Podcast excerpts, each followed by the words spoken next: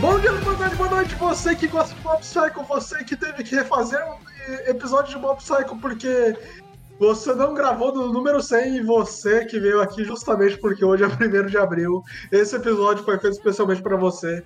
E eu estou aqui hoje com o Gasparte, o menino bombado. A pior versão do arco de- da Flash das Aranhas de Kimetsu no Yaba. Estou aqui também com ele, Johan Sudário. Não roubamos a ideia do Kitsune e a culpa é do Gaspar pela, pela minha indicação de mob não ter sido Gun Numbers de Orphans.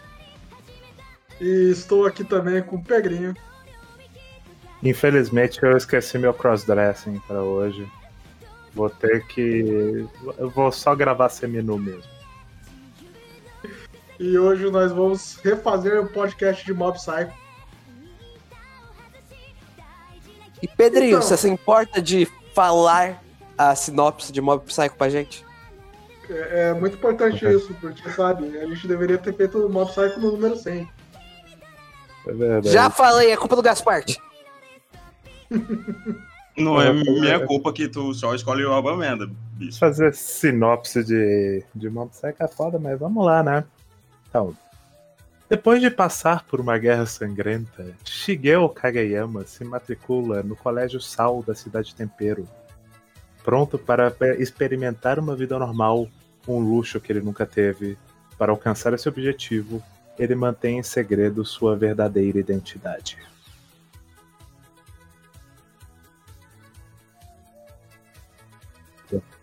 É com, só com isso. esse tipo de sinopse eu faz acreditar que Mob Psycho é ruim, né? Mas pelo contrário, Mob Psycho talvez seja a obra dos anos 2000. E 10. Exatamente, depois de reassistir, eu, eu tenho mais certeza que é uma das melhores coisas que eu já vi na minha vida.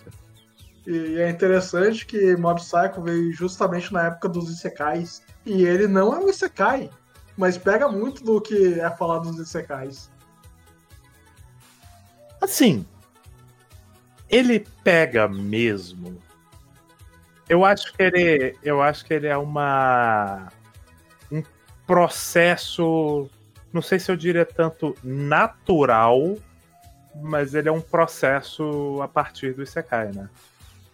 É uma mudança, principalmente do, do caráter de personagens que o Isekai tem. Ainda mais que a gente teve a fase recente dos Inselkais ali para 2019, 2020. E felizmente parece ter sido uma fase até curta.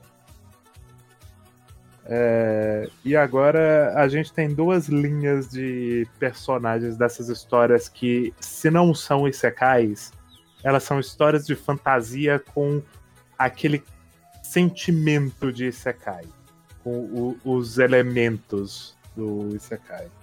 Mas É. antes, de, antes de mais nada, a gente tem que falar da carreira do One, que antes de fazer Feiticeiro da Expo, digo, Bob Psycho, ele fez o One Punch Man. E o One Punch Man justamente tira sarro dos shonens dos anos 2000. Aqui no Mob Psycho, ele olha pra tudo que passou na indústria e diz: Hum, e se eu colocar um personagem positivo nessa história que vai dar moral pras pessoas em volta dele? Exatamente, e se eu pegar tudo que veio antes de mim e falar, e se eu fizer melhor? E aí ele foi lá e fez melhor. Porque é, é um negócio que a gente tava falando, que a gente acompanhou, né, do, dessa história. É muito interessante como o Ray Diggle Shigeo, ele é um... Ele é um menino de ouro, né? Ele, ele é só um, um menino muito legal com todo mundo ao redor dele. E ele é muito foda. E eu acho interessante também que, apesar de toda a merda que tá acontecendo ao redor dele, ele não se importar, ele só quer viver a vida dele, é, escolar dele o máximo possível. Porque isso foi negado pra ele na infância. Sim, Ter sim. uma infância normal. E o que eu mais gosto dessa narrativa toda é como ela vai se pagando com, conforme episódios vão passando. Porque à medida que ele vai sendo legal com as outras pessoas, as outras pessoas retribuem a gratidão que elas têm pelo Ray, digo, Shigeo. Sim, igual o Hanazawa. O Hanazawa apareceu como vilão no episódio 1. Foi lá, levou uma surra. Daí foi corrompido pelo vilão, mas depois ele percebeu que, pô, eu era só muito pau no cu. Deixa eu. Exatamente, o Hanazawa foi lá, chegou, ficou, é, ficou fazendo um pouco caso do mob porque ele não era nobre. Ele, ele era sangue ruim. E aí, depois de perder um duelo, de ver o mob sendo a melhor pessoa do mundo com todo mundo, salvar a vida dele duas vezes, ele percebe que não, pô. Talvez eu estivesse errado. Talvez esse.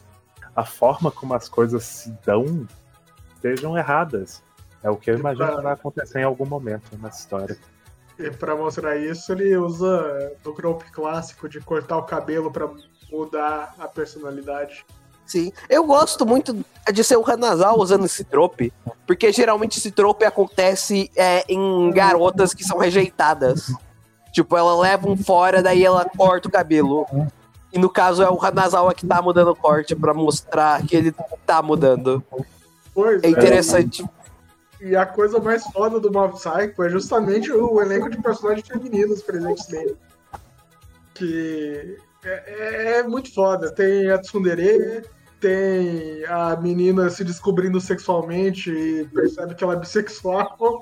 Muito difícil. No ano de 2023 ter uma personagem bissexual. E a Amélia é justamente essa personagem que cumpre o papel. Eu não vou lembrar o nome da, da mina que, eu- é, que o mob é afim pra corrigir, se tu quer cortar isso na edição. Vai a Amélia mesmo. É a A Tsubome. É. Tsubome. Isso, Tsubomi. Tsubome, mas. Não seria exatamente. Mas- Não, mas é. Isso é um negócio engraçado, porque de fato as meninas são meio que os tropes do, do negócio, mas como o, o, o feiticeiro da espada de gelo ele se estrutura com. Tipo, as relações de personagens elas são as, as menos tóxicas possíveis. E todo mundo é muito legal, o- os outros dentro do grupinho. É, ele, ele vai. Ele vai subverter um pouco esses tropos, a um ponto que ele vai até esvaziá-los, né? Então, Sim, exemplo, tipo, apesar deles serem. dessas personagens elas serem esses tropes, elas, elas ainda são meio que elas mesmas. É, o... A própria Amélia, né? Ela. Lendo o mangá, principalmente, é uma coisa interessante. Porque a Amélia no mangá ela é muito claramente uma tsundere. Que a gente vê sinais É disso no anime, mas eles estão mais suavizados. E às vezes Eu vou- você fica na dúvida de se ela é o trope ou não. É... Pode falar, Ian. Então, eu vou discordar um pouco de você, porque você só leu o primeiro, o primeiro capítulo. Primeiro é, volume. conforme, é, o primeiro volume. Conforme o tempo vai passando no mangá, ela vai deixando de ser tsundere. É uma coisa mais, mais gradual. Entendi. Mas aí eu não posso fazer nada se ela começa assim, né? Porra. É... Mas enfim, ela tem isso. O Evi, ele é o. Ele é o, o brother. E é muito Brother. engraçado, porque ele. Ele é tipo o, o personagem do Clanad, o. Esqueci o nome. O. Sim, sim. É, O é amigo aquele do- do personagem amigo do protagonista de Light Novel que ele nunca vai tomar ação na, na história. Mas por algum motivo dessa história específica, ele é um pouco mais relevante. É, tipo, e tipo isso, tipo o Clan. É, o Clan é um ótimo exemplo do que a gente tá falando. Ele é o Klein, só que nessa versão ele efetivamente pega o Kirito. Literalmente, a primeira vez que eles se olham é. Ele tira a camisa, o outro tira a camisa e eles começam a fazer um exercício. Exercícios, entre aspas, juntos. Mas no mangá, eles são irmãos de alma. Sim, no mangá, ele tá se exercitando, ele ia parar pra. Ele tá lá se exercitando pelado, ele ia parar, se vestir pra cumprimentar ele. O Ray fala, não precisa. Ele tira a roupa e fala, eu vou me juntar a você. E corta.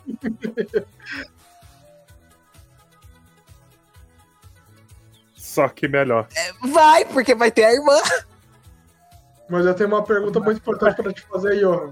Onde você Eu? malha? É, na academia. Ah, Mentira, não- pena. Mentira, não malho- molho na academia, a não. vida inteira na floresta do interior. Exatamente. Verdade, grande, grande piada.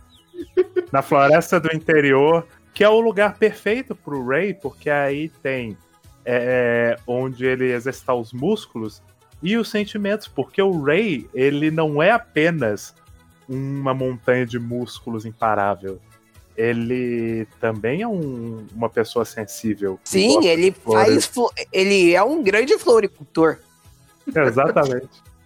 É muito bom. Inclusive, ter- eu fico muito triste que é, você, não, você não chegou no arco do- dos clubes do mangá, Pedrinho. Porque eu vou te contar o que acontece. No arco do clube do mangá, o Ray não se junta, não por causa que ele não passou no teste da, da Dina, mas por causa que tem os dois clubes, eles não se gostam. Exatamente por isso, porque um vê um clube, um é um clube cheio de musculoso e insensível, e o, o clube de musculação ele vê o outro clube como fracotes covardes. E o Ray ele faz justamente esse meio termo. E mostra que, não, os dois clubes têm pontos positivos. O Ray é realmente o Norvana, né? Ele vai unir todas as tribos. Sim, ele uniu todas as tribos. Mas. Mas isso é um negócio interessante, porque tem é, esse contraste. Porque no anime é, não tem isso. Tem os caras que gostam da, da musculação, né? No, na sauna do Golden Kamuy ali. Eles são definitivamente não o clube de fomento corporal de moda. Sim, é, todos aqueles Crack Designs com certeza não foram roubados de Hokuto no Ken. De jeito nenhum, nem de Jojo. Ha, Hokuto no Ken roubou de Jojo, né, Pedrinho? Eu gosto Os bo- É assim. Os o contrário. É o não, contrário. é, o Jojo roubou de Hokuto no Ken. os- O, o Araki só foi original quando ele deixou de fazer personagem Não, mas, bombado. é, não, mas aí ele. Porra, tem um maluco lá de cartola aí, ó. né? Ele é muito o, o Speedwagon. Porra. Sim, verdade, verdade, verdade. Ele É. tá de sunguinha, cartola e gravata borboleta. Exatamente. Ele tem 50 anos e tá no ensino médio. É maravilhoso. Mas é, tem né, é, essa parada e o- é muito bom, porque é o, acho que é o segundo episódio, né? Que o Ray ele encontra. Sim, já é o com- segundo episódio. Ele tá lá no clube de fomento corporal, na sauninha. Aí ele, ele fala com eles, ele mostra a carteirinha de caçador dele. Aí ele sai dali direto pro clube de, de floricultura. E aí ele vai lá e. E ele monta um jardim em cinco dias porque quem precisa de seis dias pra criar alguma coisa otário. Sete. Sete, pô. É uma Ele semana. descansou no sétimo. O descanso é parte do trabalho. É férias remuneradas. Entendi. É, mas é muito bom porque o ele, ele faz isso, ele planta o canteirinho, aí as meninas olham assim e falam, porra, ele é da hora aí. Ele tá lá, né, com a regatinha dele colada, a, a Rebeca, né, que é a presidente do clube de floricultura e outras coisas que eu não entendi direito. Presente do Conselho Estudantil. E líder do clube de floricultura. É porque no, no mangá a presidente do conselho estudantil é a Amélia, mas enfim. Não, O- a Amélia é a melhor aluna do ano deles. Ah, não, é quem faz representante de classe, correção. isso. Ela é a presidente do conselho estudantil, aí a. Ela, ela chega lá, vê aquele, aquele homem maravilhoso trabalhando. Aqueles músculos Ela grudados na camisa com suor. exatamente, ela olha ali para aquele, aquele braço, ela fala, porra, posso tocar? que ninguém resiste, é, é humor, ele fala, não, vá lá. E, e é, é maravilhoso, é, é só maravilhoso, porque é uma outra característica.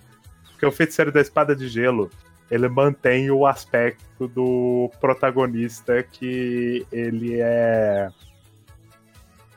Ele é o ser humano mais incrível de todos. Então ele é o mais forte e ele é, é o mais atraente.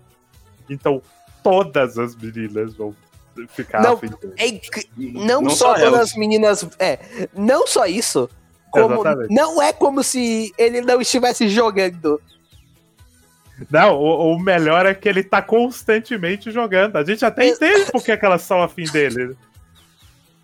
A pessoa Exato. maravilhosa, gostoso, que, que chega pra você e fala: Nossa, é, você é lindo, você é muito, muito legal esse livro que você lê.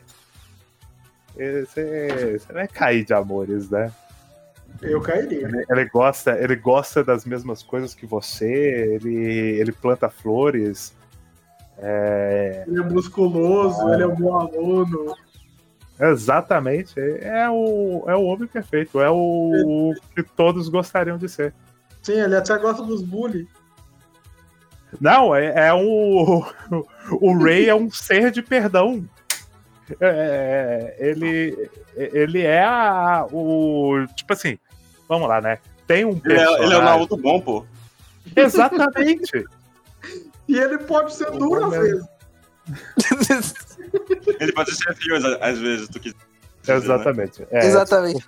Não, mas A gente, a gente vai Duro chegar. a também, gente- duro também. Gelo a é duro. Ele é duro, pô. a- aqueles músculos torneados. Vai, vai falar que ele é molenga. Mas o, o importante é. Ele tem um personagem, né? O Albert. Que logo que o Ray chega na, na escola, ele vê que o Ray, na verdade, não é de família nobre. E Como ele o, sabe disso, eu não sei. O Ray O fala. Ray fala. É o, ele fala de. Ele ajuda a menina que ia cair. Aí a menina tá toda se derretendo por ele até descobrir que ele é pobre. ele fala que ele é pobre, ela. é, o fogo se apaga imediatamente. E o. Aí o Albert parece que ele ouve essa conversa, ele chega e começa a desprezar o Ray por isso. Ele passa muito tempo desprezando o Ray, porque aquela é uma escola de rico, a escola só pra nobres. Ou seja, só Ah, pra hum. quem é de família nobre, de feiticeiro. É porque falam que, que só o nome pode ter magia. O que não é verdade. Exatamente. Mas o. Mas o Ray, é, ele entra nessa escola meio que. Ele é o aluno bolsista, né? E aí ele sofre profundo preconceito de classe. Mas o, o Ray tá acima dessas coisas. Então ele não, ele não se importa muito com isso e tal. E ao mesmo tempo que ele te- tem esse personagem, e ele é um grande merdeiro por cinco episódios. Ele, ao ponto de que ele literalmente. Ele faz quase o arco do Vegeta na saga Buu e aceita o poder do capeta pra, pra poder enfrentar o protagonista. E aí. Não rola, ele perde, não tem como. Só que aí aparece a. a, a touca de Tokyo Ghoul, ela tá pilha Menos no mangá. No mangá ela tem design próprio. Exatamente, muito triste. Gostava quando ela era só touca. Inclusive, eu quero, eu quero abrir um parênteses aqui. É, no anime, eu até entendo, porque é muito, o anime acontece muita coisa muito rápido pra chegar nesse arco. Então eles cortam o elo mais frágil, que é o arco da Toca. Aqui, ela é só uma vilã. Beleza. No mangá, ela tem todo um arco, tipo, ela tem toda uma personalidade, ela não é só é, a Toca. Ela é uma professora estilo o Gojo. Que é tipo, é um professor mais relaxado. Mas na hora pre- que precisa dela, ela vai lá e age. Estilo Gojo, não. Estilo Kakashi. Isso, estilo Kakashi. Daí, ela, tipo, ela chega O bêbada Gozo é a tal. única pessoa que trabalha naquela escola. Sim. Incrível que país. É, Tem isso e a diretora, que é no anime, ela é só a Erza. Não, no Jujutsu. É, eu tô falando de Jujutsu. Ah, tá. Ok. Daí, tipo, ela, por exemplo, no primeiro capítulo ela, ela chega de saca. Daí, é, no segundo capítulo, a Amélia dá aula enquanto ela tá dormindo do lado. É muito forte esse bagulho. Daí, é, qu- quando eles vão fazer o teste lá na floresta, ela, ela dá a explicação, daí uma cobra ataca uma das alunas, ela protege a aluna, tipo. Ele, ele vai aos poucos desenvolvendo o personagem dela. Aí, é, tem até um momento bem legal, até de verdade. Que é ela e o Ray falando de noite. Que daí ela, daí ela chama o Ray pra ela ler e fala: Não, eu sou menor de idade. Mas quando eu crescer e tipo, for maior de idade, bora beber junto dela. Ela fala assim: Ah, beleza, então, é uma promessa. Daí tem todo o arco da traição. Que daí tem um impacto emocional do Ray, porque era um adulto que ele confiava que traiu ele, que é a primeira vez que isso acontece com ele. Como alguém pode fazer isso com um menino desse? Exatamente. Mas, mas tem, tem isso, né? E tem o arco do, do Albert, que a Toca ela faz merda, ela vai matar todo mundo, mas o Ray é o feiticeiro da espada de gelo, e é aí que a gente descobre. E aí ele salva todo mundo. E o É como Albert. se, gente, como se eles estivessem escondendo, né? Aí que tá, eles não estão. É. O Ele não Ray, ele tá, é só porque ninguém pergunta. Tipo, eu, eu acho que no anime também tem isso. No mangá fica um pouco mais claro que, tipo, os adultos não se importam se o Ray falar. Só o Ray que se importa, ele não quer. Ele não quer essa atenção pra ele. No mangá, né? Nem que ele não. Ele tá tentando. Não, na verdade ele tá, né? Pensando bem, ele tá. Tanto que É. o grande teorema da floresta do interior. Mas. Mas o. Tem, tem esse negócio e. E aí, né, o.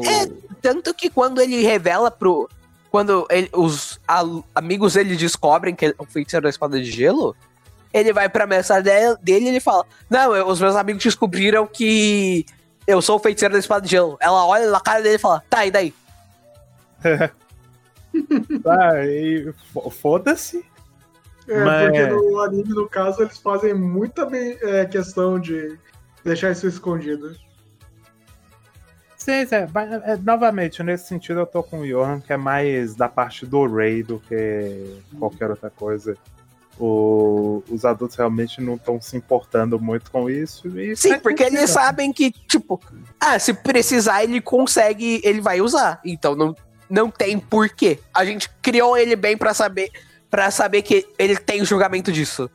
Exatamente. E, e novamente, o Ray tá nessa escola pelo Ray, né? Eles colocaram ele lá para ele ter o- a possibilidade de viver uma vida Uma normal. juventude normal que ele não teve. Exatamente. Então, assim, é... se o Ray, se alguém descobrir que na verdade o Ray é o, o feiticeiro da espada de gelo e não der problema pra ele, não, não tem galho, sabe? Se o Ray tá de boa, então tá de boa. Não é um problema, tanto que o- os outros feiticeiros, eles são meio que conhecidos como conceito, ao menos, né? Sim. O pessoal pode até não saber exatamente quem eles são. Eles falam que eles são misteriosos, mas ao mesmo tempo que eles são É lendas. porque É, eles, eles não são feiticeiros pela fama. O único que é, é famoso, assim, que o pessoal sabe quem é a Carol, porque ela é. ela é idol. é, ela é idol, ela é Ela é modelo. completamente maluca das ideias. A nossa Alice. Eu, eu vou chegar na Carol do Magá. Quando, quando a gente for falar do, do- dela, eu vou chegar. Eu vou Eu chegar. acabei, de, eu acabei de ver, não. Faz uns 10 minutos que eu vi ela no mangá. Eu ainda tô um pouco inacreditável. Eu amo ela. E se tu ama ela aqui? Nossa, no Não, mangá. ela- ele ainda não chegou no mangá, ele ainda não chegou nela no mangá. No, no mangá eu não cheguei, o Johan me deu spoilers muito tristes, mas o anime ela é simplesmente perfeita. Tu não vai. tu não- o seu coração não vai suportar ela do mangá. E, e eu até entendo, porque, tipo, no anime o Ray fala: Ah, ela é a única pessoa que eu odeio no mundo. Tá, porque você odeia ela? Porque eu odeio. No mangá ele dá, ele dá motivo, nome e sobrenome.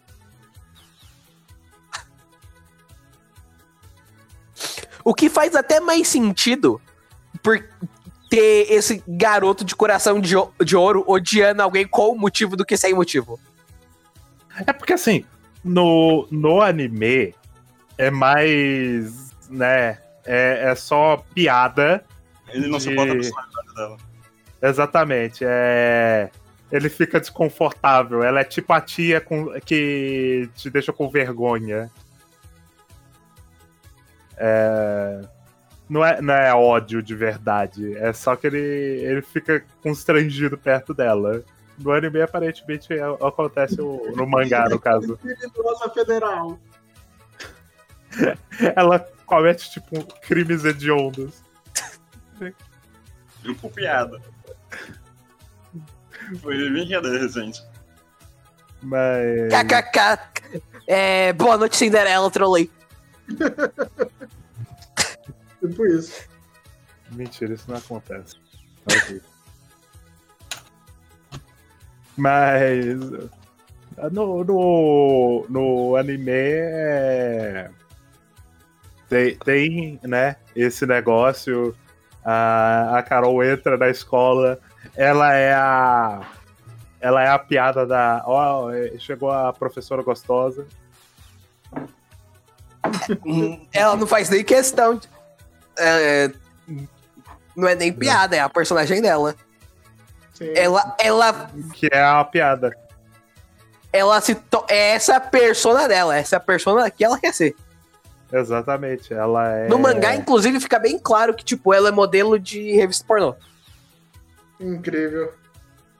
Entendi. Fica bem claro como, Johan. Eu também queria saber. Mostra uma capa dela posando com uma revista com um nome muito parecido com Playboy do, em cima.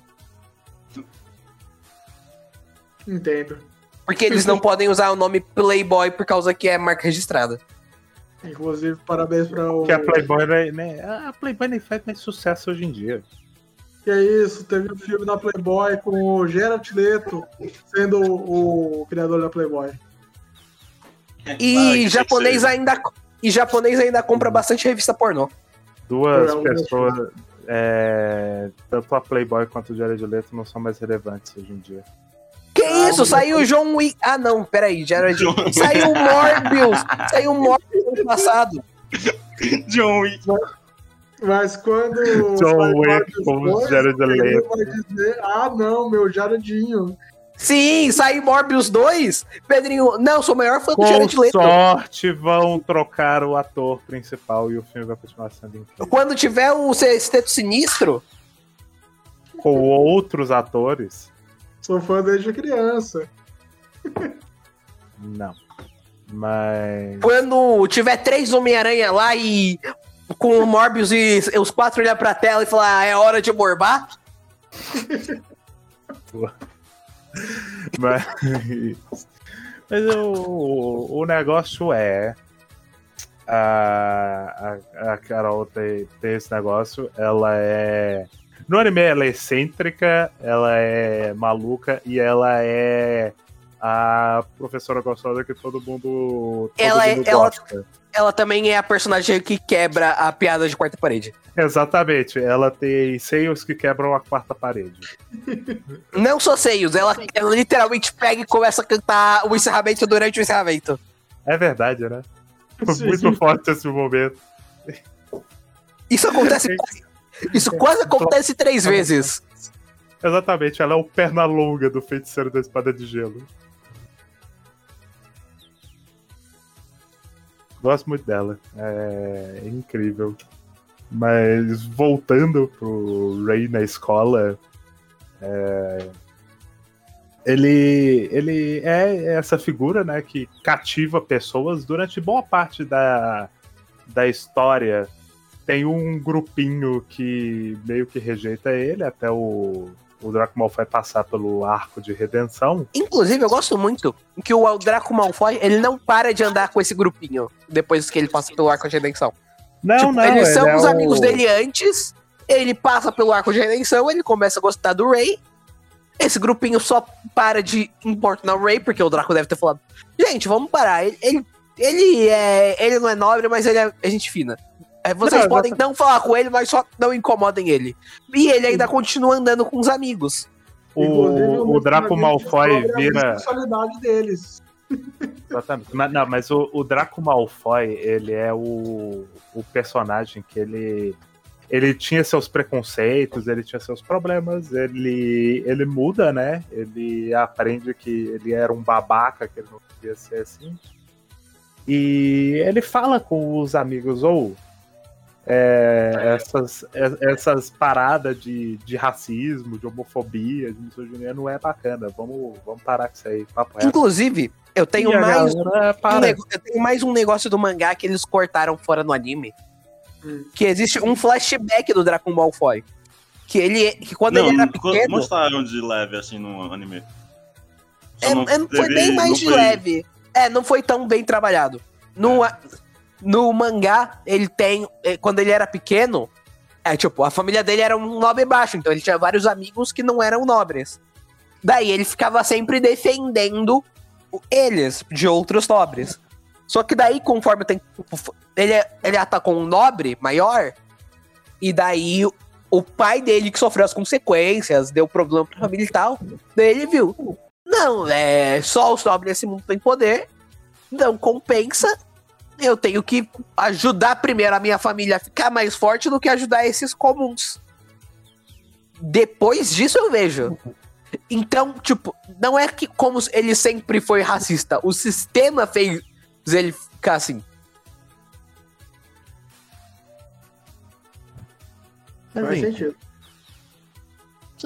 É, até faz. O, mas o negócio é que o processo, né, no negócio é muito mais. Então, esse- o processo é o mesmo, estabelecido. O processo é o mesmo, só mostra que, tipo, ele- nem sempre ele foi assim. é ele menos virou isso. Isso. É menos o rei é Jesus Cristo e converteu esse pecador. Sim, ele já tinha. Ele, ele tinha bondade dentro de si, ele só precisava reencontrá-la. Sim. O, dentro de- de- desse, desse negócio, todo o processo que acontece com o Albert é genuinamente curioso, porque ele passa a ser. Ele, ele demora um pouquinho, né? É um pouco lento a integração é, completa dele no grupo do Ray. Ele tá sempre Sim, ali, tem uns Ele momentos só em que vai depois. a- mais da metade do anime, quando ele começa a andar direito com o grupo do Ray. É, ele. Ele troca uma ideia rápida com o Ray aqui e acolá. E a gente vê que ele tá passando por um processo de mudança, ele tá. É o. o, o- em certo nível, é o que o, o fã de Boku no Hero médio queria que o Bakugou fizesse em relação ao Midoriya. Que ele chegasse no Midoriya, pedisse desculpas, e tentasse mudar ali. Mas, enfim, tem isso. O Ray, obviamente, perdoa ele, não é, não é uma questão pro Ray, desde o primeiro momento. O Ray tá, tá ali na, na escola e é o episódio que demonstra com mais clareza que, na verdade, Feiticeiro da Espada de Gelo é Mob Psycho, que é quando a gente descobre que o Ray é uma figura que, num passado recente, é, ao perder o controle dos seus poderes, machuca uma figura familiar é, e passa a se reprimir emocionalmente e, com isso, reprimir as próprias habilidades e que agora busca uma vida comum, indo à escola, fazendo amigos, vivendo a vida de um adolescente qualquer porque é isso que importa, não viver na guerra, porque matança, é, guerra não é pra criança. Exatamente.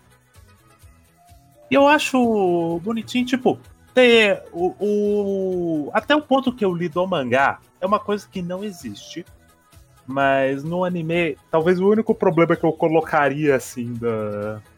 que pode afastar pessoas da obra é a questão do eti, que é. é leve. É, pelo menos para padrões de anime. É um negócio que se você não. você não der muita ideia, é, ele não tá o tempo inteiro ali num um negócio. É, é muito. Feiticeiro da Espada de Gelo ele é surpreendentemente inofensivo, apesar de, de ele dar aquela sensação quando você chega na capa de história de protagonista Ed. E é justamente o contrário. É o. É o absoluto contrário disso. Eu diria mais, eu diria que, tipo, se ele tivesse uma produção um pouco mais decente, é, ele ia cair na graça do mainstream como o Isekai bom, bem fácil. Mesmo não sendo Isekai, e mesmo Sim. tendo uma produção perfeita. Eu, eu, eu digo uma produção mais parecida com. Uma produção padrãozinha. É, uma produção mais padrãozinha, diferente dessas produções artísticas como Exatamente. Arifureta. Exatamente. Porque a, a animação do Feiticeiro da Espada de Gelo é muito especial, é muito preciosa, bicho. Pô, o episódio do flashback do Ray, não tem um personagem certo, tá todo mundo torto. Eu gosto. Eu, eu quase morri no episódio que ele enfrenta a Toca Monstrona com o foguinho CG e. e O foguinho CG. Não, sempre que tem foguinho CG é incrível, porque ele nunca orna com nada. É, é- é- é muito maravilhoso. É, é só incrível. Mas depois desse arco, a- acontecem algumas outras coisas que agora não tem tanta relação direta com o Rei. Olha Sim, só. tipo, tem um arco do torneio que o Ray não entra no torneio. É, Ele, se, ele pega um trabalho lá de supervisor, ele, ele tá ajudando na. Quem Exatamente. vai eles participar do mandam- torneio é a Amélia. mandando- Exatamente, eles estão mandando ali um chupa fairy tail muito forte. E aí eles fazem um torneio com tons de Cavaleiros do Zodíaco. E é. É, É o, é o Vivid Strike bom, pô. é, é o Vivid Strike bom. É, Gente, Inclusive, falando. É, Gasparte, você que já, já chegou nessa parte do mangá, o que você acha da amiga da Amélia ser o? Você que chegou nessa parte do mangá, o que Eu você cheguei acha nessa da. parte do mangá aonde? Você não chegou? Você não. Você, já, você não chegou na Carol? Na- na- isso, isso é logo Eu depois. pesquisei no Google, seu filho da puta. Ah, eu pensei que você tava lendo enquanto a gente tava falando. Ah, não, eu não prestei atenção, desculpa, desculpa. eu tô falando que o Johan, o tem vozes. Ele, ele Não, é, é que eu não, eu não ouvi ele falando que pesquisou no Google. Pra mim, ele tava lendo rápido enquanto a gente tava gravando aqui. Mas, é, pra quem não sabe, a Amélia tem uma amiga que no mangá ela é só o Veste. Inclusive, é, no episódio 5 de Dragon, tem uma cena do ma- fazendo todo mundo fazer Love and Peace. E ela faz exatamente a mesma cena na escola. Entendo. No Porque- mangá, ela é só a reina de Vivid Strike. Não, no mangá ela é a Veste o estouro da boiada. Não, no anime. Você falou no mangá. Mas é, é no anime. O importante é que Sim, é sim. no anime. Ela é só a Rini de Vivid Strike. Quem acompanha o podcast sabe do que estamos falando. Sim. Personagem incrível. Aqui ela também perde a luta dela, com a diferença de que dessa vez a Fuka, impe- a, a importa. E. Sim, tem um treinamento. Porra. Sim. Grande, Exatamente. Mas aí, É, mas aí que tá, Sukiyaki. No, no, no vídeo de Strike, a Fuku também tá desde o começo e ela não é trabalhada. Não, eu, Sim. disse- eu não disse que ela tá desde o começo, eu disse efeito borboleta. Ah, tá, sim. É de fato, pô. Pô, porque não bastasse ser. É, um dos amigos também era Bleach. E. ela tem o poder mais apelão e. é, gosto muito. Obrigado, Titecubo. Porque vamos lá. É, primeiro, antes da gente chegar lá, vamos falar sobre como esse torneio aconteceu. A Amélia, ela tinha uma amiga de infância que elas se conheceram numa festinha, né? Festinha de rico, criança faz amizade fácil. Trocaram ali uma ideia, viraram amigas, é, melhores amigas para sempre. Até que a Amélia, num dia, é, elas estavam treinando ali a, a luta e tal. E a Amélia. E a Amélia foi uma babaca. A real é essa. Ela perdeu a luta, a, a Ariane. Ela Sim. chegou lá pra ajudar a Amélia a levantar. A Amélia deu um tapa na mão dela, e virou as costas e foi embora. Desde então elas não foram mais amigas. Supostamente. e é estabelecido que. Ou pelo menos eu entendo como a Amélia não tendo coragem mais de olhar na cara da Ariane depois daquilo. Sim, é, dá a entender que é isso. E a Ariane entende que é isso, tipo, quando ela vai falar com o Ray, ela. Ela. É, ela que explica esse flashback. Isso, com a Lily, Lily. com a Lily White. Calma, calma. É, Mas. ele explica esse flashback. É, a- é ela que explica esse flashback pro Ray, para a Lily. E ela fala: Não, mas eu entendo. Que, tipo, ela, eu conheço a minha amiga. Ela, ela deve ter ficado muito mal depois disso. E ela não tem coragem de vir olhar na minha cara. Ent- Exatamente. E eu também não posso só ir lá e fingir como se nada tivesse acontecido. Se ia machucar o orgulho dela. Eu tenho que esperar ela ter o tempo dela pra vir aqui conversar Eu comigo. tenho que espancar ela no ringue pra gente voltar a ser amigo. Então, isso, isso tem um pouco. Minha cara e me bater. Exatamente. Isso tem, isso tem um, é, tem um pouquinho mais de sentido.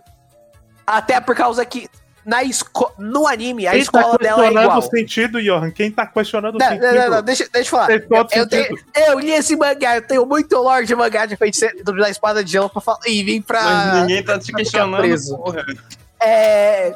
Mas eu preciso deixar esse lore sair, porque as partes. No não mangá. que faz sentido, é só continuar a explicar. Então, no mangá, é, as duas. No, man- no mangá, não, no anime, as duas escolas são iguais. Não tem nenhuma diferença. Inclusive Só- parece a mesma escola. Sim, a- inclusive parece a mesma escola. Só que, no mangá, a escola da. Da amiga da Amélia era diferente. Ela era uma Ariane. escola. É, da Ariane. É, o meu microfone tá vazando de alguém. O do Pedrinho. Ah, Não tá. se preocupe, isso não vai importar na gravação. É, Tá, o mas o problema é que é- eu tava lá aqui. Daí, o, a escola da Amélia é diferente. Porque basicamente, quem manda na escola é o aluno mais forte. Daí ela assim, chegou. De. de. Kraus. Sim. Daí ela chegou e deu uma surra em todo mundo da escola. Inclusive de uma pessoa que ganhou da Rebeca no torneio passado. E daí ela mudou a escola. Foi ela que fez a escola ficar parecida. Ela falou assim: primeira, vamos, primeira coisa, vamos jogar essa regra do mais forte fora. Segunda coisa, vamos mudar o design dessa escola que tá tudo muito dark. Entendi. Então o, o arco de é, o arco dela com a escola é o verdadeiro ternura pela violência, né? Não, tipo, é. Tem. Ela fala, tipo, não, eu bato nas pessoas é, porque elas vêm me desafiar. Se dependesse de mim, eu ia viver aqui tomando chá Love and Peace. Tipo o Vest. É, ela é exatamente o Vest. O Vest só luta porque as O Vest pessoas. nunca ia bater em alguém só porque alguém discordou dele. Não é porque. Ele é o pessoal é mais porque ela, pacífica que existe. Não, não é porque discordou dele. É literalmente, ela nunca começa uma luta. É sempre a pessoa dá o primeiro golpe, ela desvia e quando vai dar o segundo, ela ataca. Então, então Gaspar, sabe o que Ela é o veste bom. Exatamente! Eu falei, ela é o veste bom. Mas o importante é, vamos voltar um pouco. Porque, por que a Amélia tem que enfrentar a Ariane? Porque vai ter esse Ela não pode interclasses. Ela quer chocar pessoas. Vai ter esse interclasses aí da, entre as duas escolas e tal, o torneiozinho que as, as turmas, tipo, o pessoal do primeiro, segundo ano, terceiro ano, blá blá blá, vão, vão fazer é, né, vão cair de porrada. E é sabido que a Amélia e a Ariane vão participar. O pai da Amélia, porque essas questões de nobreza, de honra familiar, chega para a Amélia e fala: ou é completamente inconcebível você perder essa luta para a filha dos. Esqueci o nome da família da, da Ariane. Não é uma família real. É sim, É- é, é- a é família outra- nobre. É, que, a, que a- Não, tem no três é famílias nobres, que é a, fa- que é a família Não, da família Amélia. Não, Ela não, é uma, família das real. três grandes. Porque não, não é que tem família real, é porque tem três grandes famílias nobres que mandam no reino. Nossa, eu tinha muito entendido que a Ariana é uma princesa. Não, não. Ela é só uma, uma de outra família nobre um pouco menor. Até por isso o pai da Amélia chega e fala: você não pode perder essa luta. E aí tem várias questões envolvidas aí. É, uma delas é a tensão que a Amélia tá, porque ela, ela precisa vencer. E ela sabe que a Ariane é muito forte e ela tem, né? Ela é complexada porque elas já se enfrentaram e a Ariane ganhou é, antes e ela não quer decepcionar a família dela. E eu vou comentar um pouco tematicamente sobre isso, mas tem, tem isso e tem o lado de que vai ser a Ariane, a Amélia tendo que encarar a Ariane de novo. Uma coisa que ela fugiu por anos. E que ela é complexada, porque ela acha que a Ariane odeia ela, e aí ela vai ter que encarar a Ariane de novo numa circunstância muito semelhante à que causou a. A amizade perda delas a colapsar no, na visão da Amélia. Exatamente. Então é um negócio que a Amélia entra em desespero, ela não sabe lidar com essa situação. Só que E nós ela. temos o, o melhor personagem dessa história, que é o Mestre White. O Chupa domina. Chupa. Não, não, não, não. Chupa. Hideaki Anno. Só que dessa vez não foi Evangelion que está. que foi contaminado. Que foi posto como inferior. Foi Gunbuster. Tu sabe que. É verdade, né? É- é- assim, Tu sabe fato, que ele é Gunbuster é uma referência I'm to, do I'm to Wait, né? Eu vou jogar um sapato na sua cabeça, sukiyaki e colocar leite na tua cama. E- Você é o Ninta Gasparte.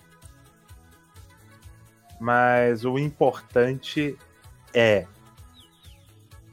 Anime Ele- velho é é bom demais, bicho. Vai te fuder. ele é eu eu sei, a gente tá só treinador. tirando saco de você.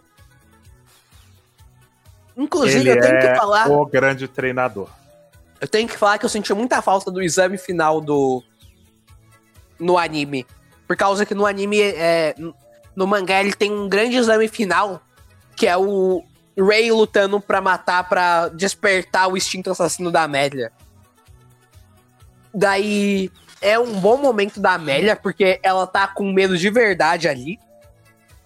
Porque ela sabe que a- no único momento que ela teve um momento de quase morte, o Ray foi lá e salvou ela. Ela sabe que agora ele não vai matar ela e ela sabe que ele é muito mais forte que ela. E ela e ela só com muito medo, muito medo.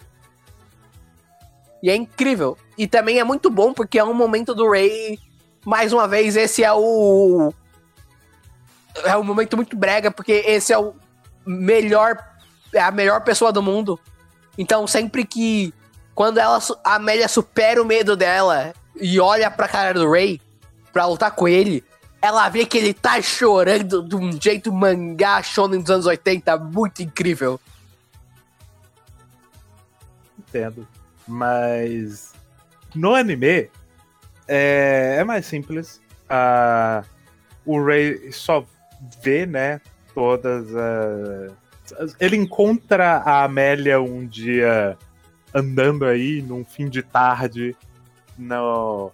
E aí rola uma cena muito épica do Ray falando: Deixa Ah, sim. pai. Sim, sim. É, toda essa parte do treinamento é igual. Só muda que não tem o sonho bissexual da Amélia. E. Calma, Jorge, já ainda E vai falar esse- sobre E isso. tem, esse, e tem o teste final que eu acabei de comentar. Mas toda essa parte é igual. É um extra que eles, que eles não botaram no anime. Mas é, é muito bom. Eles encontram ali no fim de tarde, tem o Ray na cena épica, ele já absolutamente torto falando. Não, eu vou, vou fazer de você uma heroína de verdade. Aí. Por algum motivo o Ray não faz. Quem faz é o Matthew White, mas paciência. E aí no dia seguinte temos uma figura. Eu gosto muito da cena dele aparecendo, mano. Ele dá um mortal vindo do nada. Ele, ele vem do canto da tela. Como se ele viesse da linha do horizonte, dando piruetas. E aparece essa figura mascarada misteriosa se apresentando como Mestre White e dizendo: eu, eu vou treiná-la. E aí submete a Amélia a um treinamento duríssimo no meio da, da floresta. Treinamento que. Que infelizmente dessa vez não é uma floresta do interior, é a floresta da escola. Exatamente. E, e quem diria, ela passa por esse treinamento e ela fica mais forte. Mas no meio disso, tem dois momentos que eu gosto bastante. O primeiro deles é quando a Amélia desabafa com o Ray sobre o, o que tá. o que ela tá sentindo. Que é um momento de shipping mas também é um momento bonito da personagem é, falando com uma pessoa com que, que ela confia sobre como ela tá se sentindo e colocando pra fora coisas que ela nunca pôde colocar porque ela tem que manter essa imagem de, de nobre, de, de inteligente, de aluna modelo. Ela não pode ter dúvidas, ela não pode ter é, sua, seus complexos. Ela precisa ser perfeita. Então ela guardou essas coisas todas pra si. E ela só se sentiu até, ah, até então confortável de falar isso com o Ray. E é quase uma cena de pedido de casamento, é incrível. É... Mas. O Ray White niilismo na porrada. Exatamente. Mas tem um outro momento, e esse sim, ele é simplesmente perfeito, que é o sonho da Amélia. Em que a Amélia tá. Ela tá vendo, né, a Ariane se afastando dela, o grande complexo dela atacando, e a Ariane correndo para as sombras, e ela perdendo a amiga de vista. Ela se ajoelha, começa a chorar, até que alguém segura a mão dela. Quem é essa pessoa? Não ninguém é o Ray. mais, ninguém menos que a Elisa, que a gente ainda A não gente não falou. falou da Elisa. É verdade, mas a Elisa, ela é uma menina da escola, ela é meio elfa, ela é complexada por ser meio elfa porque esse é um mundo racista, e ela é, ela é, Ela é da turminha do Ray. ela é da turminha do Ray, ela faz amizade com o Ray porque o Ray gosta da... Ela Porque também o Ray admira joga e joga. Exatamente, mas o Ray gosta do trabalho, o mesmo trabalho acadêmico, o mesmo livro que ela, ela gosta. eles- O livro é escrito pela mestra do Ray. É, é porque eu me É. confundo um pouco com os nomes. É.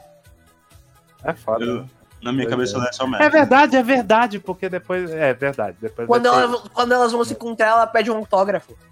Mas o importante é, é, a Elisa, né? Que é essa personagem que faz parte do grupinho, e ela é a menina tímida, um pouco mais fechada, mas ela é muito fofa, e a Amélia passa um bom tempo no começo falando, destacando como a Elisa é fofa. A Elisa aparece com só uma camisona é, branca, social, assim, entreaberta, com o decotão ali em destaque. Pega a Amélia, é, segura a mão dela, dá um abraço, descansa a cabeça da Amélia entre os peitos, e a Amélia é, tá, tá- tá confusa, ela começa a ficar vermelha, Aí chega tá outra mina de aqui? Maria Chiquinha, vestida de coelho. Exatamente a, Clari, a Clarice, que a gente não falou dela também, mas a grande, o, o grande ponto dela, o grande, Ela os grandes de pontos dela, ela, ela tem Maria Chiquinha, ela ama Maria Chiquinha e insetos, e ela é a menina, ela é a menina de outra turma que também faz parte do grupinho. E Porque, como eu ela disse, o chega Ray joga de e joga. coelhinha, Ela chega de coelhinha, aí ela vai lá, começa a acariciar a Amélia também. Macon, né?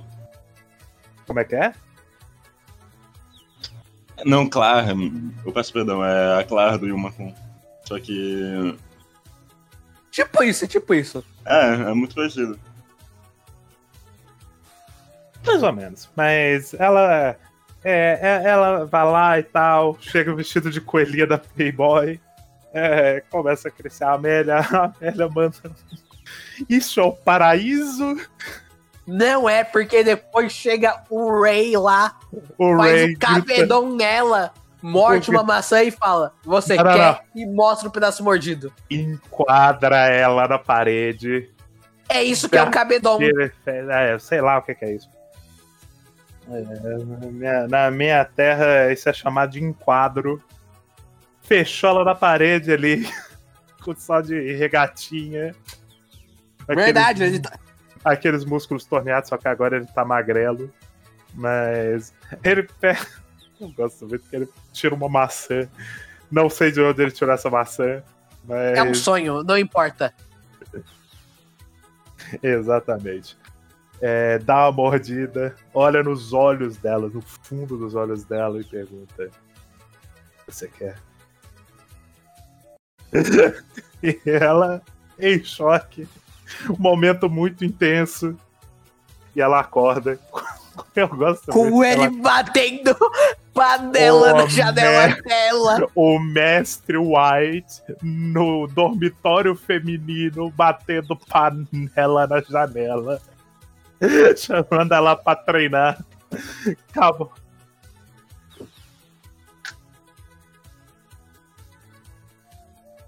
É Ranger, né? Ranger. Exatamente.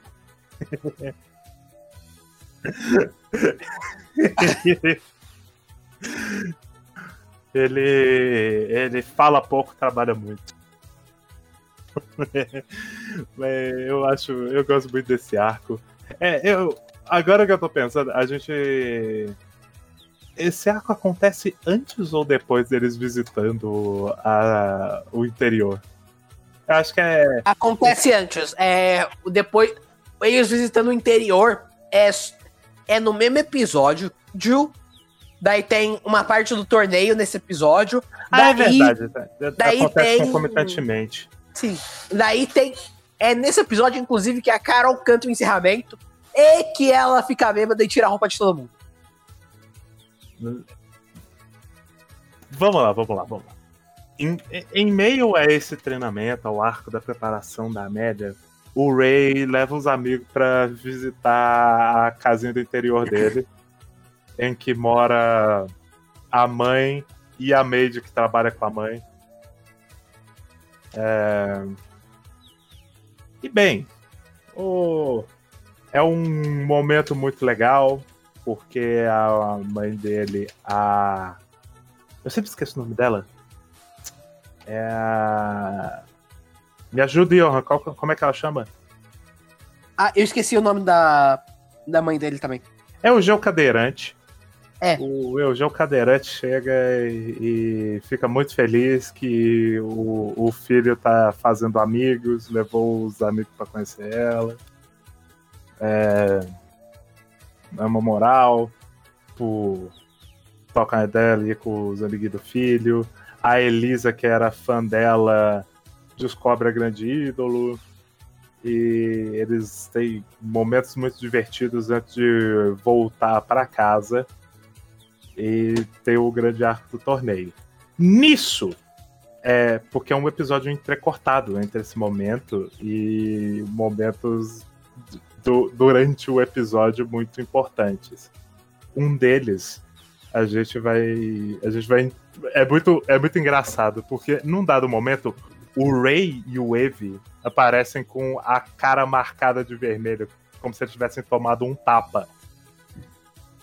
E fica subentendido que eles tomaram um tapa porque eles viram as meninas peladas. Numa cena que aconteceu em off. É muito incrível. É só incrível. Porque eu fico me perguntando: o que aconteceu? Não é possível que eles fizeram essa piada em off. Essa piada não foi em off, ele só foi movida para outro momento. É porque existe uma elipse, gente. É um. É, direção criativa, é uma montagem criativa ali.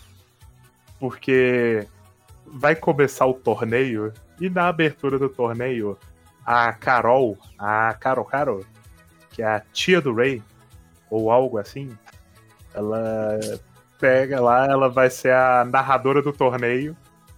Ela pega e fala: Eu vou cantar uma musiquinha pra molecada.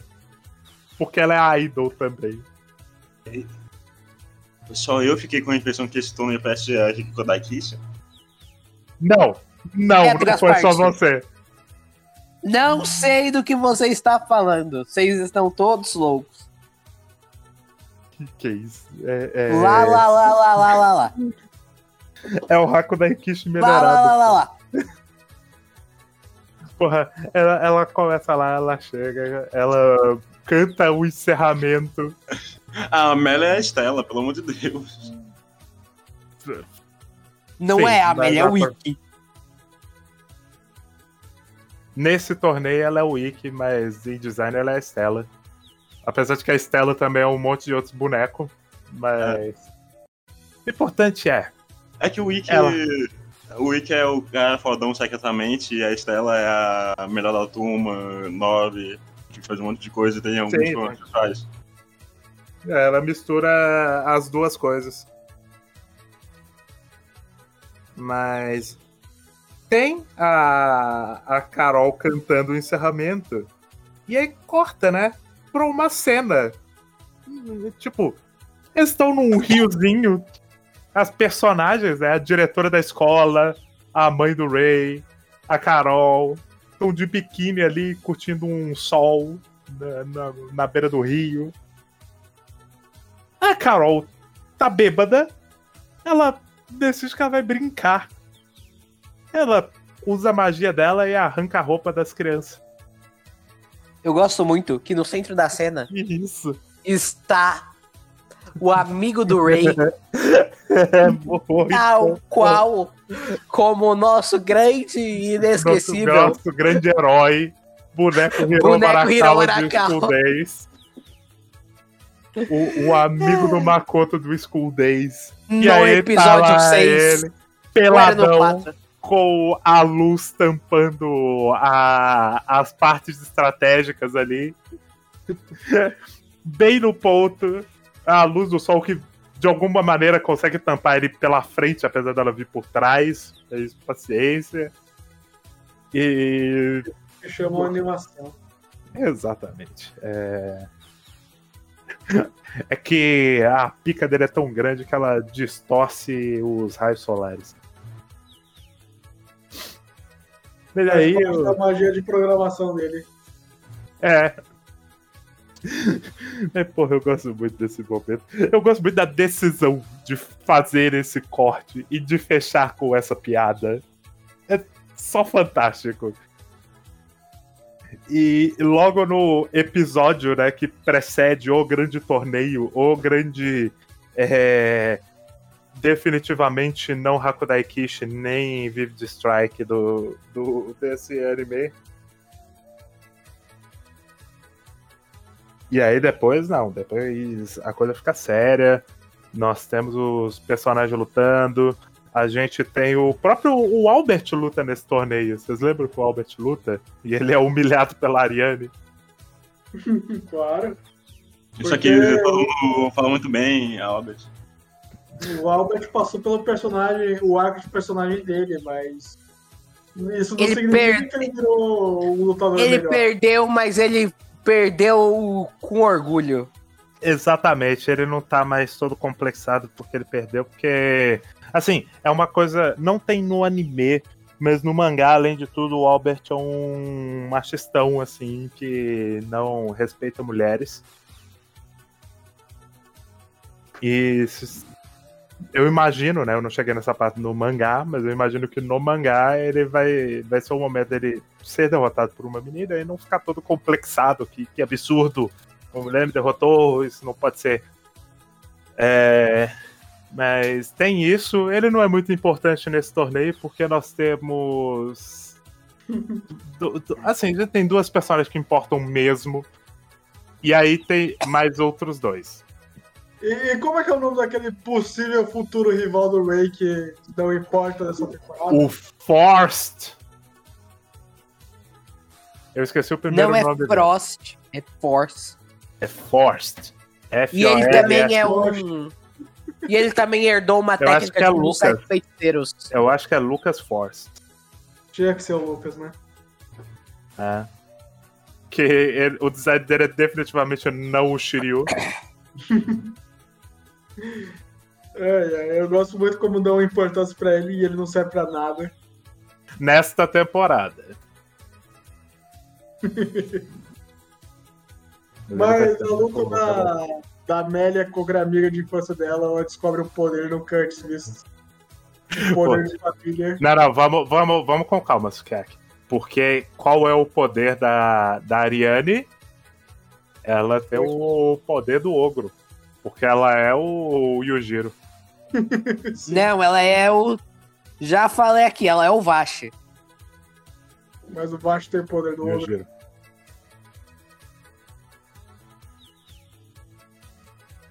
Ele não tem o poder do ogro, mas ele tem uma recompensa de 600 bilhões duplas. Entendi, então ela é o Yujiro mesmo.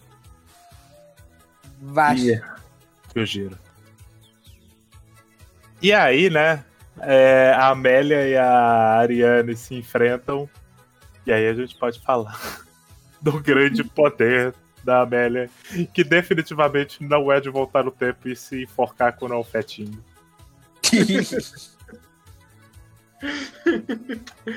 Efeito borboleta, o poder mais poderoso por, Eu por acho, episódio. eu acho incrível. Porque assim, é um negócio, né? O, o feiticeiro da espada de gelo ele puxa de vários lugares, ele aprendeu com vários mestres, e um deles foi Titecubo. Então a Amélia, ela, ela tem muito um poder de Bleach, bicho, que é um poder muito absurdo pra uma personagem que, beleza, ela é do grupo principal, mas ela é meio secundária, né? Ela não é quem vai solucionar os negócios. Ela ainda tá na escola, ela ainda tá aprendendo.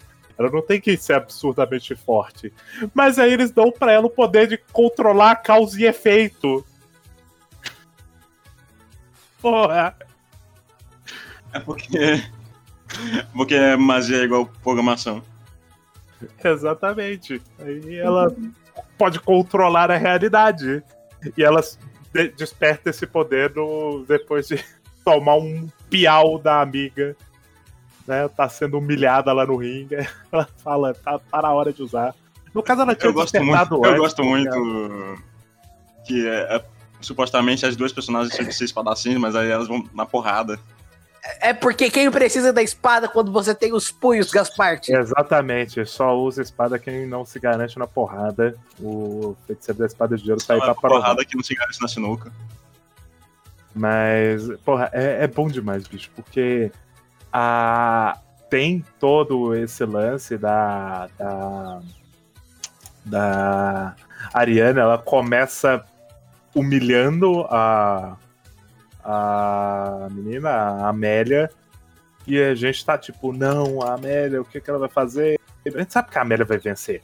É, é, muito, é muito evidente. Como? A gente não faz ideia, né? Mas já tinha sido estabelecido antes, não pra gente, era um mistério, que a Amélia tinha uma carta na manga. Aquela que ela nunca usou antes, não revelou em algum momento que tinha esse tipo de poder. Que é isso, Sim. ela usou, ela descobriu durante o treinamento com o Mestre White, isso que é. Ah, mas aí é um retcon retroativo, né? Não, é não, mesmo. eles É estabelecem, eles estabelecem antes. Eu percebi que foi redundante agora. Eles estabelecem antes o Sukiyaki. Ela tem o. Ela tem essa carta na manga e a carta na manga é muito pica. Qual é? A gente só descobre no momento em que, depois de tomar muita, um- uma puta de uma surra da A Ariane, gente, a gente só descobre quando matam um fetinho enforcado, né? Exatamente. Depois que o fetinho se enforca, a Ariane desperta no meio da luta o poder muito pica dela, o, o poder do cliffhanger, o poder que vai resolver todas as coisas, o efeito borboleta. Eu não, não sabe o que significa. Eu acho muito incrível. Eu acho muito incrível toda a cena, porque é a cena muito catártica, pô. Ela, depois de tudo que ela passou, ela vai lá e, e explode no- num raiozão de luz que vai até o céu, tipo o Cavaleiro do Zodíaco. E. E aí ela faz uma pose pica, ela tá com os olhos do mal vidradona ali, ela vai ganhar pra caralho, porra, ela tá muito foda. E ela mete um. Você vai descobrir o poder do efeito borboleta. e termina o episódio. Porra, hype demais. Porra, esse é um anime que sabe fazer hype. Devo dizer. Não, não sabe, não sabe. Sabe sim, cala a Não boca. sabe não, não sabe não. Sabe sim, Não sabe não. sabe sim pra caralho. Porque porra. depois desse torneio vira qualquer coisa o anime. Vira porra nenhuma, continua Pô, o maravilhoso. final é bom demais. O final é bom demais, vai se fuder, Jack. Ah, final é só por causa do você tá defendendo. Não, eu tô. Tem Também. historinha de livro, vai se fuder. Porra, tem, eles fazem o- a semana cultural e isso que é que eles fazem um meio de café. E a, Eles fazem muito e, café. e a estrela do meio de café é a Lily. Vocês sabem, Eles vocês fazem- lembram da Lily? Gente, A você. gente não Eu fala lembro da Lily. A Tem um, um Lily. plot de casamento nesse arco, bicho.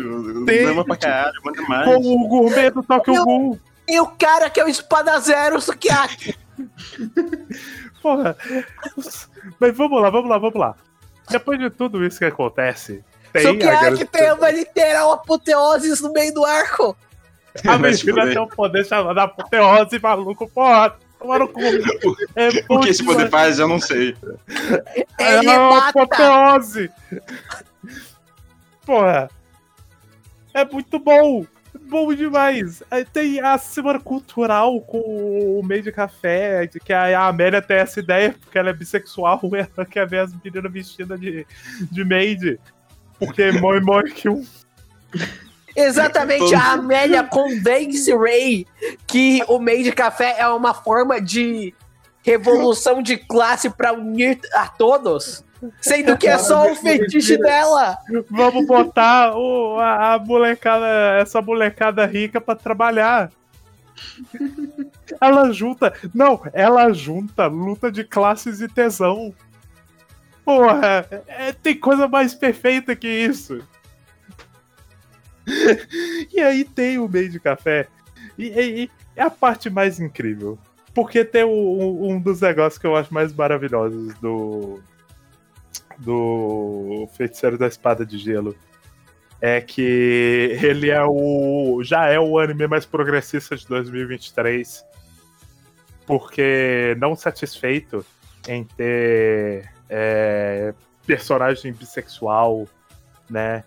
Ele é, ele é talvez o, o anime mais trans-friendly que eu. Do, do mainstream. Dá pra dizer que ele é mainstream.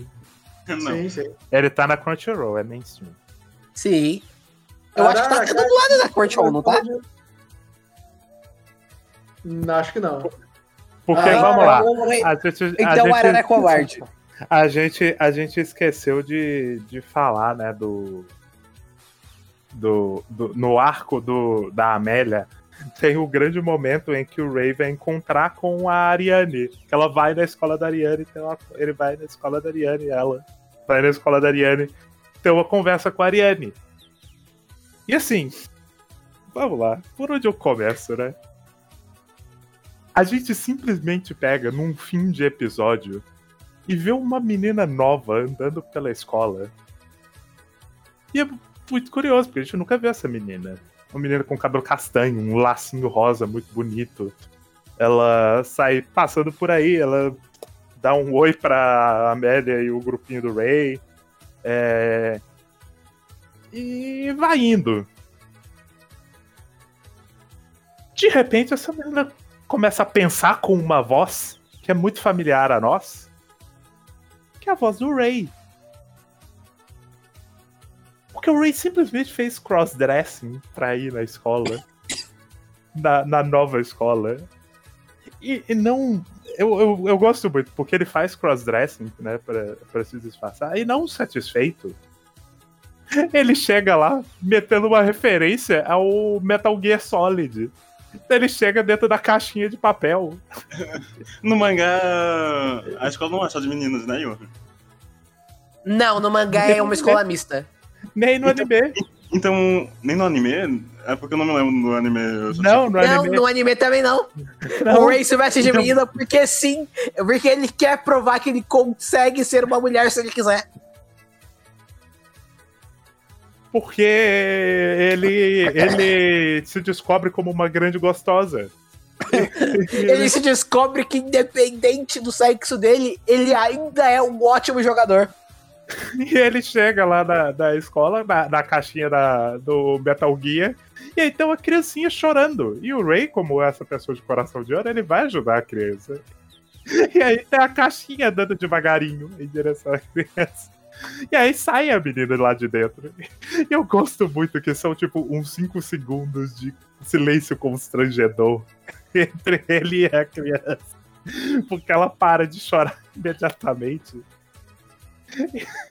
E aí, no episódio seguinte, eles têm a conversa. O Ray, vestido como a Lily White, vai conversar com a Ariane.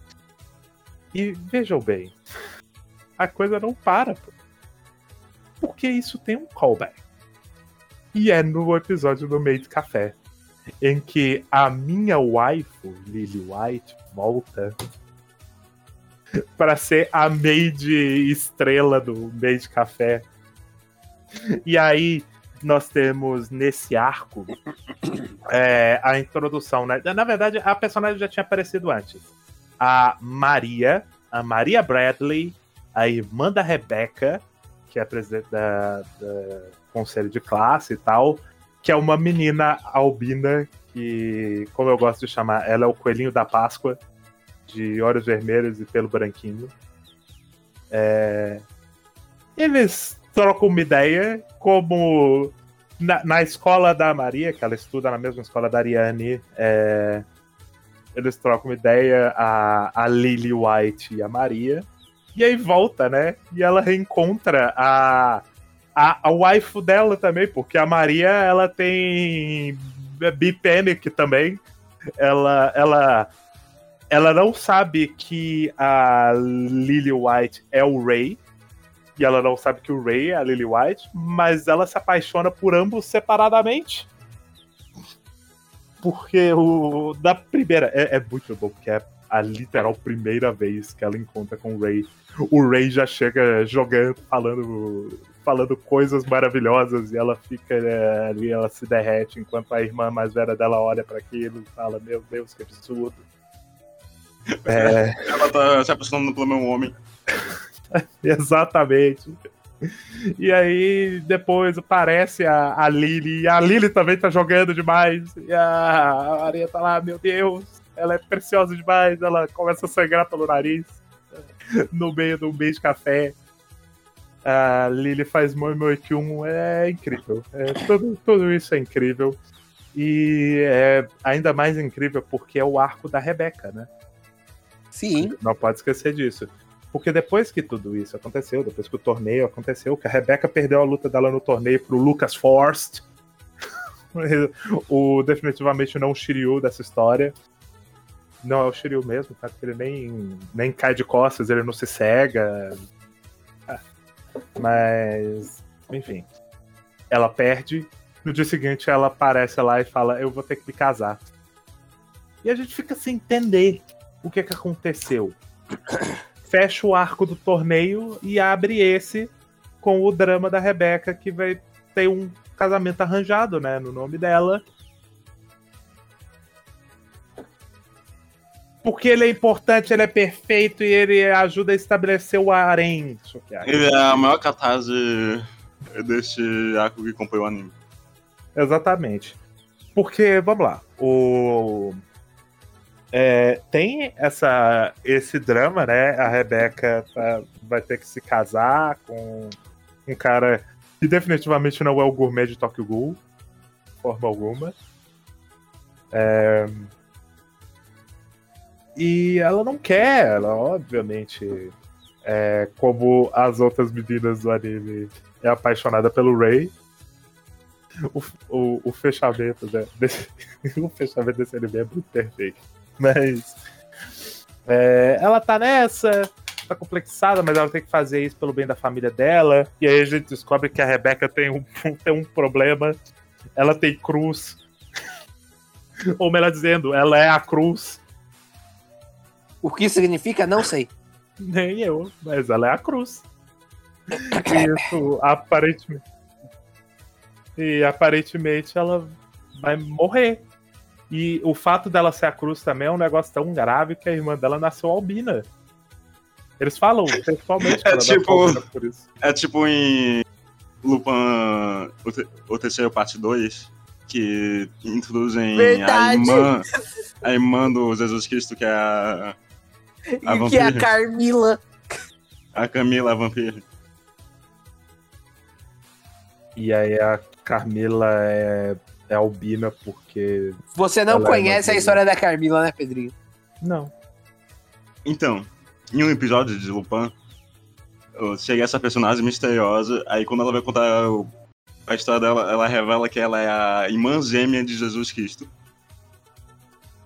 Não, eu tô falando da história original da Carmila.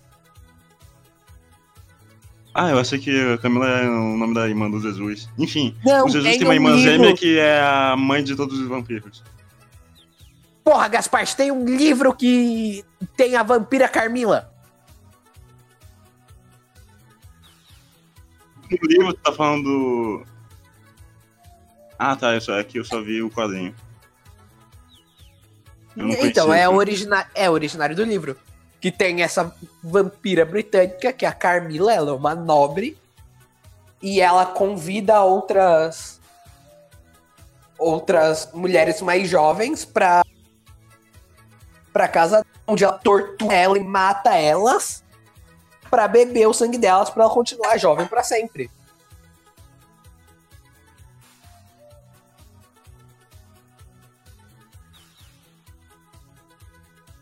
Então é tipo, pro, pra bondade extrema do Jesus Cristo, a Carmila é a pura maldade.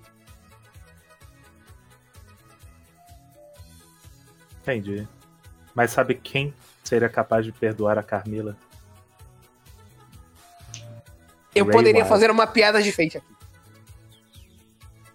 É óbvio que tu sabe dela por causa de Fate. Não, eu sabia dela antes do Fate, mas ela também está em Fate. É claro que tá, né? Mas, enfim. Tem é, esse negócio. A, a irmã sofre por conta da, irmã, da história da irmã mais velha e tal. É, essas coisas refletem. Isso causa um estigma. É até interessante de você pensar que isso causa um estigma familiar de, é, da, da Rebeca. É, ela se culpa por- pelo que ela fez a família passar a um ponto de que ela não é. Depois a gente descobre que não é um tanto um casamento arranjado quanto é uma chantagem contra a própria Rebeca de casa comigo pra resolver esse negócio. Depois a gente descobre que esse casamento não importava de verdade. É, é muito doido. Não, e que o noivo dela é o vilão por acaso. O noivo. O que é de verdade. o cara. Eu sinceramente não entendi o plot twist. Eu não sabia. Quem se casou com. Ou quem fez o pedido de casamento com quem? Eu nem entendi que tinha um plot twist. Mas... mas enfim. o importante é, tem tudo isso, e, e a gente ignorando que essa história não faz sentido e pensando nela como é, coisas com as quais a Rebeca nasceu. É como se a Rebeca tivesse nascido e a mãe dela tivesse morrido no parto, ou alguma coisa assim, sabe? Ela carrega um, um, um peso com ela. E principalmente. É. Ela, ela carrega a cruz com ela, toma no cu. Porra, porra, porra. Ela, ela carrega a cruz, ela chora sangue, ela, porra. Eu não entendi porque ela se conectou com o rei e tava vendo o passado dele. Porque o Ray é estigmata. O Ray é estigmata. Ele. Ele passou. Ele sofreu a dor de Rebecca Bradley. Mas. Mas tem todas essas paradas. E, bem, tem, né? Todo esse peso familiar da Rebeca, é, ela precisa lidar com isso, ela se mete nesse relacionamento, porque se ela fizer isso, por algum motivo, isso vai ajudar o pai dela. E ela tá vendo que ela vai morrer em três meses, porque é como se ela tivesse a doença misteriosa de anime. Acho que é por isso que eles falam que ela, ela é a cruz. Eles não tinham pensado em qual doença misteriosa ela tinha. O importante é. Tá tendo um plot por trás disso. Aparentemente a Rebeca é relevante. É, o fato dela ser a cruz é relevante para pessoas do mal. E aí são as primeiras, talvez, pessoas do mal, os Eugenics, os Eugênios do, do. do Feiticeiro da Espada de Gelo. Verdade, né? Ela também era dos Eugênios. É... E aí eles vão atrás da Rebeca e cabe ao Ray ajudá-la. Inclusive, o, um negócio que a gente esqueceu também de falar, porque tem muita coisa, porra, é, é muito conteúdo. O, o presidente do clube de fomento corporal, amigão do Ray, ele é um espião foda. E, é, é. Claro que importa. Ele descobre o plot em torno da Rebecca Sukiyaki e conta pro Ray, pro pai dela e para todo mundo mais e com isso, o Ray, ele, o pai da, da Rebecca pede pro Ray, porque ele é o feiticeiro da espada de gelo, ele é muito fodão, ou ajuda minha filha. Como? Eu não, não, não sei direito. Depois a gente vai descobrir que só o Ray podia ajudar a Rebecca por conta do, de um negócio, mas não parece que é por ele ser o feiticeiro da espada de gelo, é só por uma coincidência de eles estarem conectados. Mas não é só por isso, é porque eles têm uma conexão. E essa conexão não era sabida, ela foi descoberta depois. É muito doido.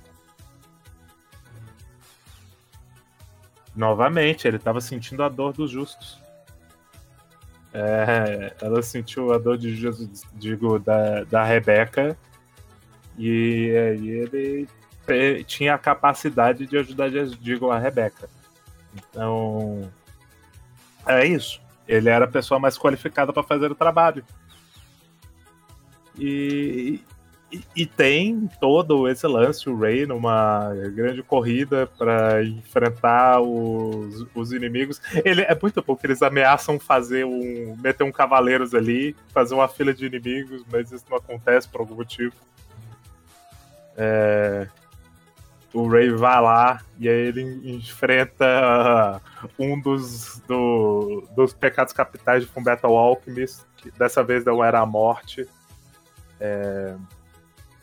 E a Rebe... enquanto isso, a Rebeca tá tendo um momento emocional com o irmão dela e o, o Rimuro de, de Isekai do Slime tá matando o, o gourmet de Tokyo Ghoul no sonho. É, é muito doido, é muito incrível. E aí, depois de a Rebeca ter um momento emocional, que eu acho um momento genuinamente bonitinho dela falando com a irmã, delas desabafando uma com a outra, das dificuldades que elas passaram por serem uma irmã da outra. é, elas fazem as pazes e no que elas fazem as pazes, o momento é tão intenso para Rebeca que ela sobreaquece. E sobreaquecer é a mesma coisa, inclusive, que o Ray passou num outro momento, e em que ele perde o controle dos próprios poderes, por, aparentemente por passar por um momento emocional muito intenso. E aí ela vai morrer, matar as pessoas ao redor, vai dar merda. O importante é que vai dar merda. E só o Ray pode parar isso, porque elas, eles têm uma conexão. E, e aí ele para.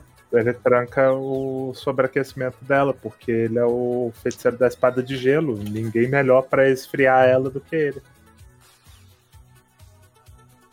Mas e vocês? O que vocês têm a dizer sobre esse arco? Eu não tenho muito a dizer, até porque você já falou tudo. Muito, muito foda a historinha do livro. Que na verdade era uma história real.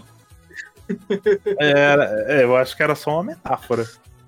Eu Era metáfora pro que- Rimuro. Eu tenho que dizer que esse Bob Psycho é muito bom.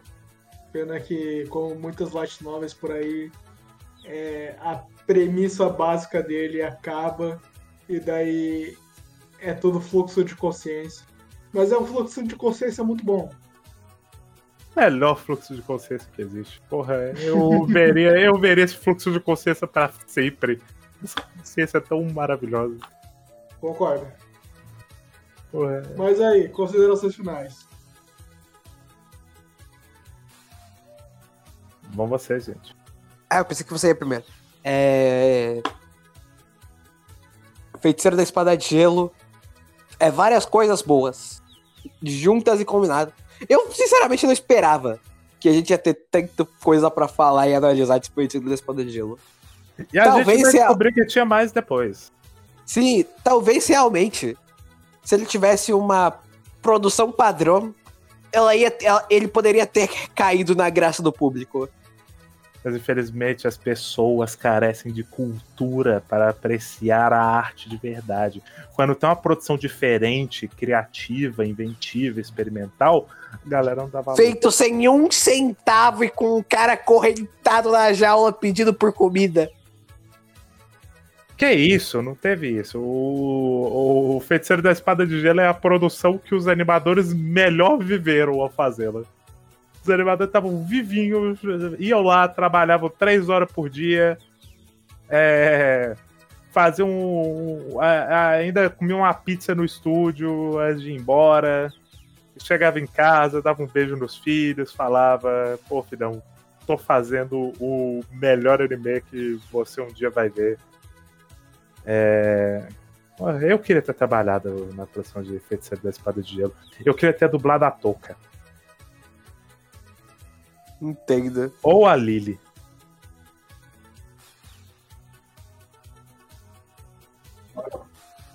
Gaspar, Mesmo considerações finais. Cara, esse anime é inacreditável, bicho. É como se eu tiv- é como se cada episódio fosse uma temporada nova. Sim. É um é um anime cheio de conteúdo assim.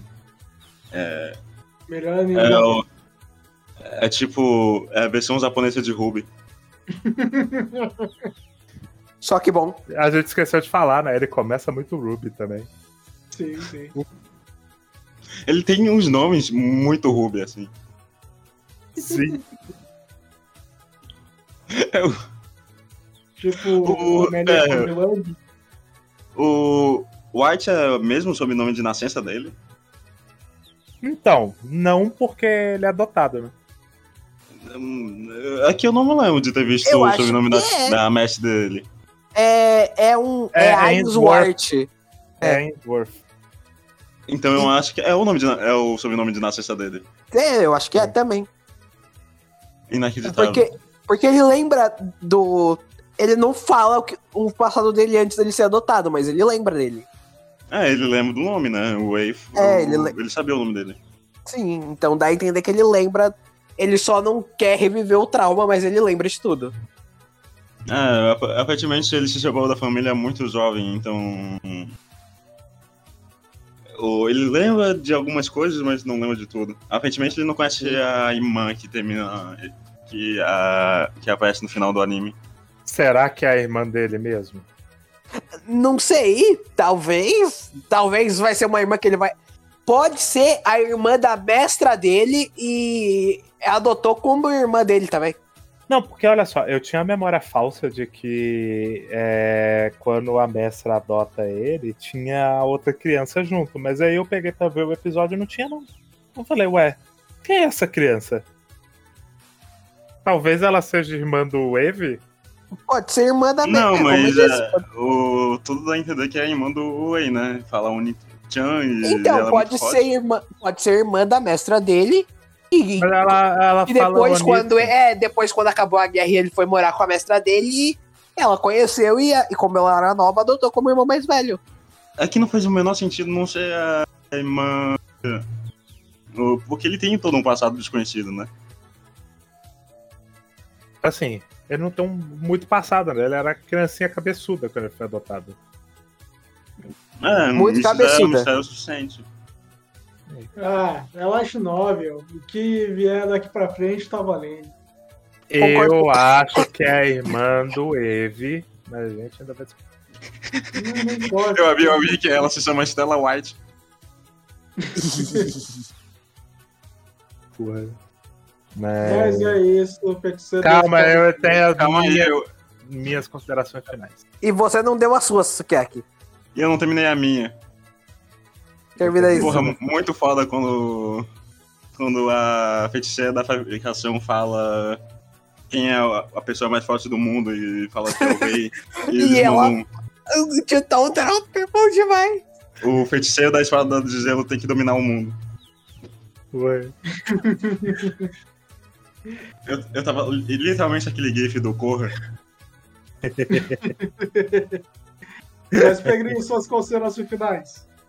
É, é, Ray White é foda. Espada de gelo é moda. E as minhas considerações finais é que eu estava bêbado nessa gravação. Enquanto eu estava bêbado, minha falta de atenção me fez pegar minha guitarra e aprender Euronerve. É uma música muito legal do quarto filme de Evangelion. E Espada de Gelo é provavelmente o melhor anime adaptado de Light Novel.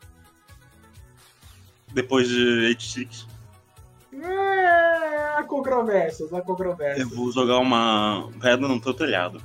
Ah, a segunda temporada de H6 não dá não, hein, Gaspar? Eu É vi. literalmente a melhor temporada de anime que já foi feita. Porra. Eu não tenho dúvidas de que. Eu só vi um episódio de 86. E. Ah, ninguém gosta do- da tua opinião, Watanuki. Mas eu. Eu ia falar que eu gostei do episódio que eu vi. Eu não vi o resto porque eu fiquei com preguiça de acompanhar. Eu vi no lançamento. Eu só vi Foi o primeiro episódio e não gostei muito. Eu- Segundo eu episódio, O que eu, o que eu ainda tô fazendo aqui? Segunda temporada de X6 é meio. é, Eu vou dar uma de Dantas. É previsível demais. Ele perdeu. Calma que amanhã- estética. Calma que o Dantas vem amanhã. No Madoka. Exato. Vamos ouvir o Dantas dizendo que Madoka é previsível. Mas é isso aí. Se vocês quiserem saber mais de qualquer coisa que a gente fale, temos um podcast. Fazemos live todo domingo. Inclusive, esse podcast especial de 1 de abril não foi gravado nos dias que a gente faz podcast. Mande pix para decrodecaixas.gmail.com e também é o nosso e-mail e temos o TikTok, Instagram e Twitter. Obrigado para quem ouviu até o fim. Provavelmente ninguém. E até mais. Tchau. Tchau, tchau.